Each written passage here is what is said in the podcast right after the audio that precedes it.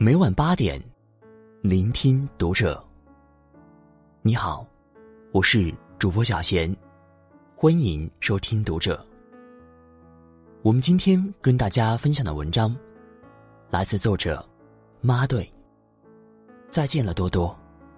黄磊挥泪告别十四岁女儿，背后的原因，看哭了二点七亿父母。关注读者新媒体。一起成为更好的读者。前两天，无意间看到了黄磊的一条微博，顿时湿了眼眶。黄磊在他准备好了中感慨道：“在我心里，有一点点不敢和不情愿，有一点点不想面对舞台上的他。我想，我是怕看到站在不远处舞台灯光下的他。突然想到。”他已长大，想到他即将渐行渐远，想到他已经是一个独立而勇敢的小姑娘，我怕这份惊喜来得太快太突然，我还没有准备好。原来，十二岁的多多即将第一次登上话剧舞台，出演赖声川导演《水中之书》中的水儿一角，开启全新的人生篇章。小小年纪，就与众多优秀演员同台共演。黄磊虽然感到骄傲，但更多的是不舍与感伤。父母与子女的别离，是一场早已注定的生命轮回。随着时光荏苒，那个曾依偎在父母怀中撒娇的孩子，终将一点点长大，学着独自面对这个世界。与此同时，放手就成了父母必经的过程。可现实中，很多父母却没能意识到这一点。我的堂姐就是个不肯放手的控制型母亲，习惯掌控儿子的一举一动。小时候，孩子想自己挑衣服穿，他嫌孩子不懂搭配，不给；孩子想帮忙做家务。他怕孩子笨手笨脚，瞎添乱。长大后，孩子交了新朋友，他非得强加干涉，生怕孩子学坏。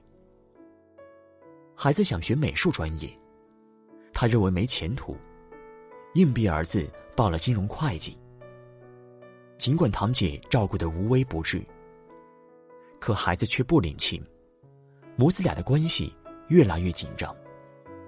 或许有人会说，父母的天职就是照顾孩子，难道要放任不管，看着他们犯错走偏吗？可怜天下父母心。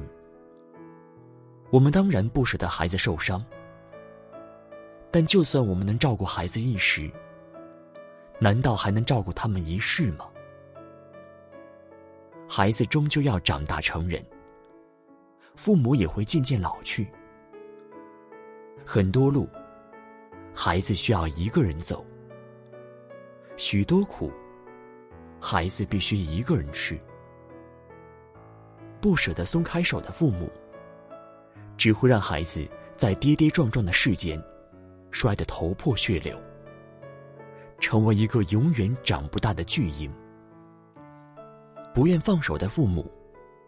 给到孩子的不是爱，是害。每天穿着纸尿裤，睡婴儿床，时不时拿着奶瓶喝奶。最开心的事，就是一边搭积木，一边叼奶嘴儿。你是不是以为这是一个襁褓中孩童的普通日常？不，这是一位来自美国的男子杰克，三十三年以来的真实写照。从小，父母就十分溺爱杰克，舍不得他在外受半点委屈，所以总把他小心翼翼的保护在家，掌管着杰克的一切。渐渐的，杰克的身形开始长大，但他的思维却停留在了两岁。他变得事事依赖父母，晚上要妈妈讲故事哄着才肯睡。吃饭也要妈妈喂，稍有不顺心就大吵大闹，甚至以自杀相威胁。看到这样的结局，令我唏嘘不已。三十三岁，早该是能自力更生，成为父母依靠的年纪，却还像个无知的孩子般嗷嗷待哺。归根到底，父母越是不肯放手，孩子越是容易被养废。在本该学着脱离父母保护的年龄，做着一系列令人匪夷所思的巨婴行为。家长认为，多吃母乳身体好，就让男孩长期吃，使得十二岁的他，还要一天喝三顿母乳，每天搂着妈妈才能入睡。贵阳某中学里，父母主张学习高于一切，导致四十五个初一学生，竟有三十九个不会剥鸡蛋。神童魏永康的妈妈，从他八岁起就开始了陪读生活，挤牙膏、洗脸、喂饭，直到二十岁时，魏永康终于因为生活不能自理，被中科院勒令退学。五岁时，你不让孩子学做家务；十五岁时，你不让他独自处理人际关系；二十五岁时，你还帮他叠衣洗被。等到他四十五岁，你能保证他不会继续啃老吗？一个个鲜活的例子都在警惕我们：世界上所有的爱，都指向相聚。唯有父母子女之爱，指向分离。每个孩子都是独立的个体，而非任人摆布的玩偶。再怎么深爱，也要给他们喘气的机会。否则，爱的太满，只会折断孩子的羽翼，把他们困在家庭的牢笼中，注定无法翱翔前方。父母舍得放手，孩子才有底气走得更远。诗人渔歌说过：“你什么都可以给孩子，唯独对生活的经历、喜怒哀乐、成功挫折，你无法给孩子。他经历不到这些，他就没有对生活的获得感。独立，是孩子成长。”最大的软实力，而放手是独立的必要前提。那记得在女儿三岁多时，我带着她去商场买衣服。正当我像往常一样，按照自己的喜好给她挑衣服时，女儿突然指着一件鹅黄色的针织裙问我：“能不能让她试试这个？”当时我迟疑了下。因为从来没有让他穿过这个款式的衣服，但我还是点点头答应了。结果女儿试穿起来效果不错，她也很满意。后来在买下裙子回家的路上，女儿亲了亲我的脸颊，甜甜的说：“妈妈，谢谢你给我买喜欢的衣服。”从那之后，女儿变得越来越能独当一面。譬如他和小朋友闹别扭了，不会再哭哭啼啼求助于我，而是学着自己私下协商和解。又或者，周末他开始会制定学习计划了，用心处理好学校作业和兴趣班作业的关系。虽然让孩子独自做事，难免会犯错或失败，但人的一生。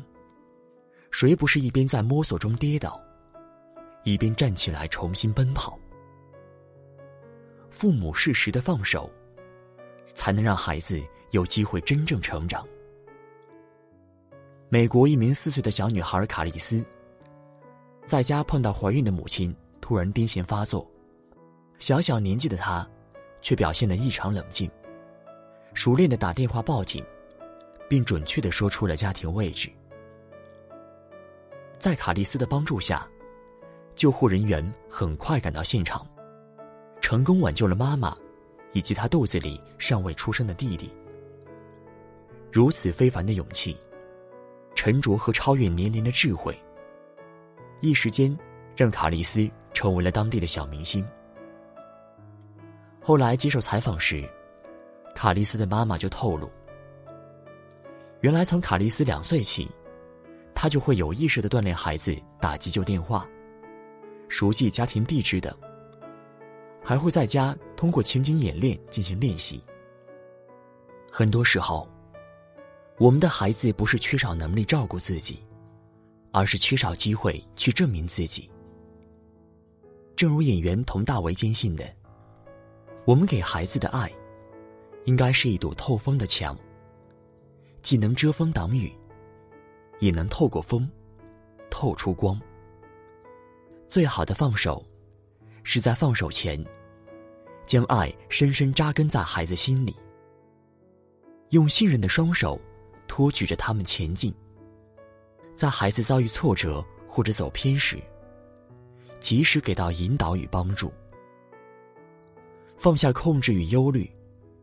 给孩子一份放手的信任，相信在不久的将来，他们定能回馈你一份成长的惊喜。国学大师于丹说过：“父母真正成功的爱，就是让孩子尽早作为一个独立的个体，从你的生命中分离出去。这种分离越早，你就越成功。换言之。”懂得适当放手的父母，方能培养出有出息的孩子。那才是真正的爱。一，父母够狠，孩子才能更好。疫情期间，安徽三年级学生沈静轩，不仅在家主动打扫卫生，更是在知道妈妈喜欢吃土豆丝后，特意学了两种不同的烹饪方法。原来。